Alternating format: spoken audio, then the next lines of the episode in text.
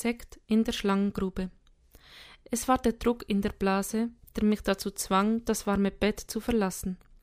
Wieder einmal war Svenja vor mir aufgestanden.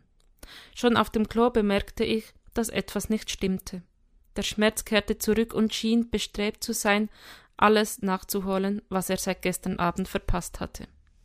Ich absolvierte mehr schlecht als recht meine Morgenwäsche. Leicht vornübergebeugt und mit steifen Schritten humpelte ich zurück ins Schlafzimmer und zog mich an. Dann kämpfte ich mich die Treppe hoch, hinauf auf den Dachboden. Auf den ersten Blick wirkte der mechanische Adventskalender zwischen all dem Gerümpel wie ein altes Spielzeug, das, schon seit Generationen aus der Mode gekommen, nur noch darauf wartete, auf den Sperrmüll geworfen zu werden. Doch je länger ich den seltsamen Kasten betrachtete, desto geheimnisvoller schien er mir zu werden. Unter seinem Mantel aus Blech und zerkratztem Lack wartete ein großes Geheimnis. Vorsichtig berührte ich die kleine Kurbel. Es schien mir, als würde ich ein leichtes Vibrieren verspüren, beinahe so, als könne es der alte Kasten gar nicht erwarten, sein nächstes Geheimnis auszuspucken. Ich war hin und her gerissen. Auf der einen Seite war in mir das Gefühl einer angespannten Erwartung. So ähnlich musste sich Mose gefühlt haben, als er den Berg Sinai bestieg, um die zehn Gebote zu empfangen, schoss es mir durch den Sinn. Auf der anderen Seite blieb die Skeptis in mir wach. Glaubte ich ernsthaft, dass Gott hier seine Hände im Spiel hatte? Das waren doch alles ganz profane Dinge gewesen, die ich bisher aus diesem Kasten gezogen hatte. Einige davon hatten zwar Erstaunliches bewirkt, aber andere schienen mir nach wie vor völlig sinnlos. Alles in allem konnte die ganze Geschichte nur ein Zufall sein.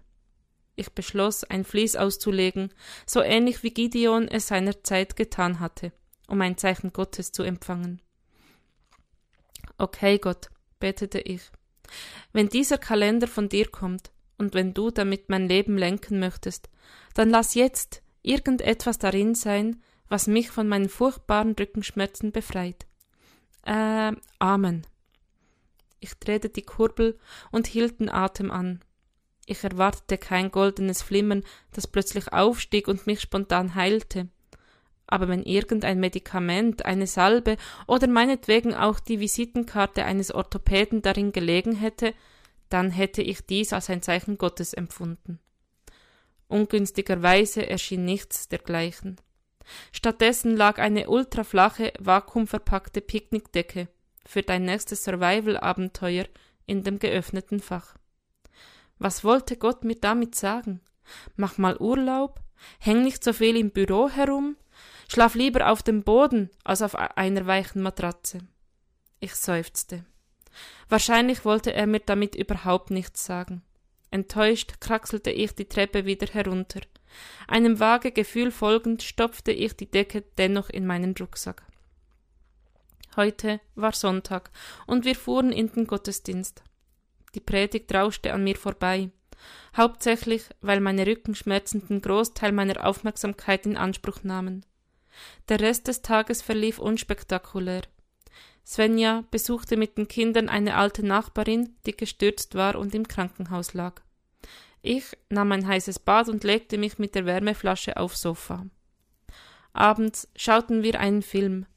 Ich bettete meinen Kopf auf Svenjas Schoß. Es war ein wenig so wie früher. Das machte mich glücklich, wenn auch meine Schmerzen mich davon abhielten, es richtig zu genießen.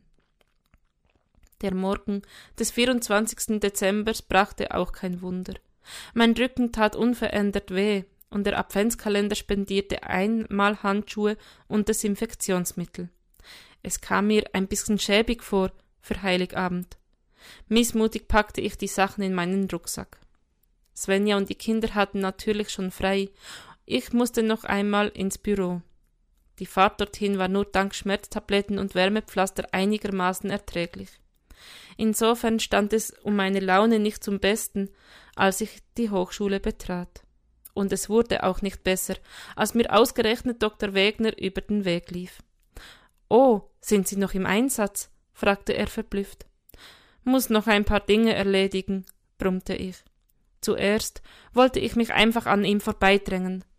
Doch dann stutzte ich. Er sah so anders aus. Ich betrachtete sein Gesicht und bemerkte, dass er lächelte. Und zwar nicht so wie sonst. Das war kein zynisches Verziehen der Mundwinkel, nein, es war ein richtiges Lächeln, in dem echte Freude lag. Ist, äh, irgendetwas Besonderes passiert?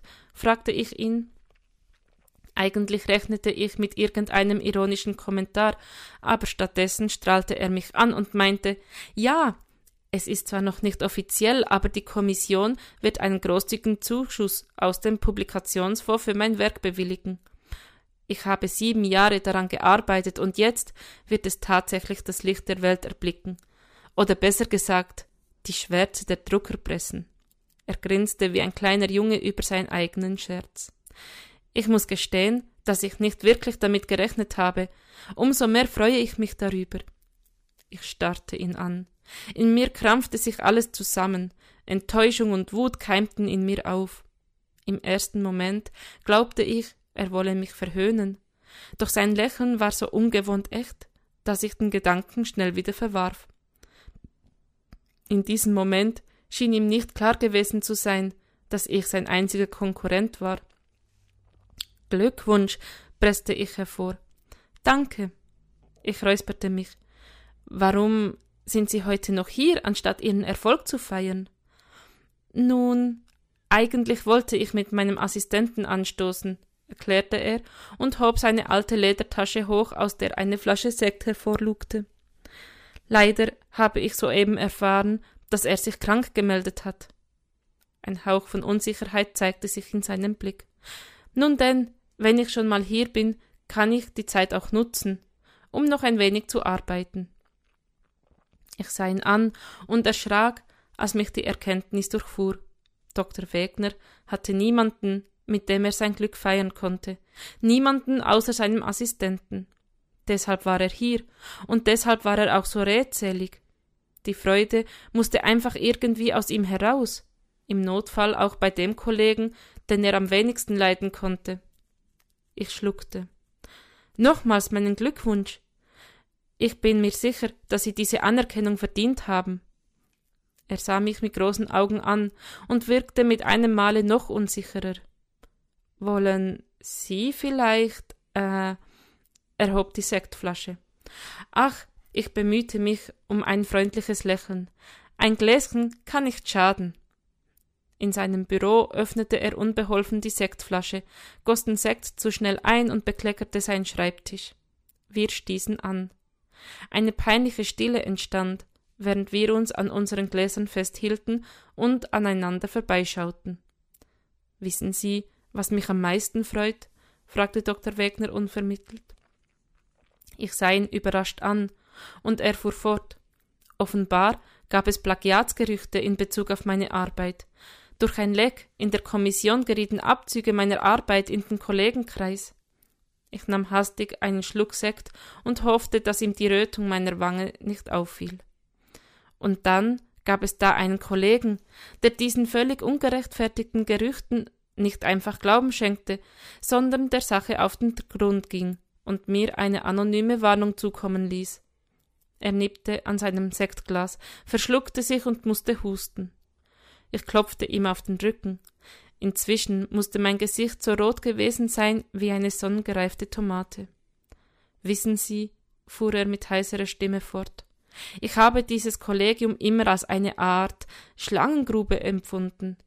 Und nun habe ich erfahren, dass es da jemanden gibt, der an mich glaubt, der zu mir steht, obwohl es ihm keinen Vorteil bringt. Er räusperte sich.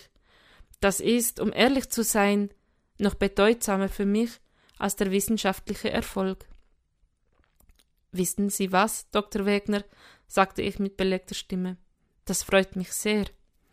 Er nickte, sah an mir vorbei und nippte erneut an seinem Glas. Einige Sekunden verlegenes Schweigens folgten. Tja, ich denke, ich muss dann mal wieder. Ich stellte das Glas ab. Danke für den Sekt und frohe Feiertage. Dr. Wegner wirkte erleichtert, als ich die Verabschiedung einleitete. Danke, sagte er rasch, das wünsche ich Ihnen auch. Wir nickten einander zu, und ich verließ den Raum. Seltsam. Wirklich seltsam ging es mir durch den Kopf. Wir würden bestimmt nicht beste Freunde werden. Aber dass mein scheinbar ärgster Feind kein bösartiges Ungeheuer, sondern vor allem ein sehr einsamer und verletzter Mensch war, gab mir einen völlig neuen Blick auf die Dinge. Okay, Gott, flüsterte ich leise, Desinfektionsmittel hin oder her, zumindest bei dieser Sache hattest du doch deine Hände im Spiel, oder? Es kam keine himmlische Antwort. Stattdessen meldete sich ein äußerst unangenehmes Stechen in meinem Rücken. Ich seufzte und bewegte mich steif wie eine Mumie in mein Büro, um noch einige letzte Arbeiten zu erledigen. Ich versuchte die Enttäuschung darüber beiseite zu schieben, dass es nun wohl keine Gelder für meine Publikation geben würde. Gleichzeitig registrierte ich überrascht, dass für mich deshalb keine Welt zusammenbrach. Auf der Heimfahrt dachte ich an Svenja und die Kinder. Es war Heiligabend. Wir hatten uns wieder. Was konnte nun noch schiefgehen?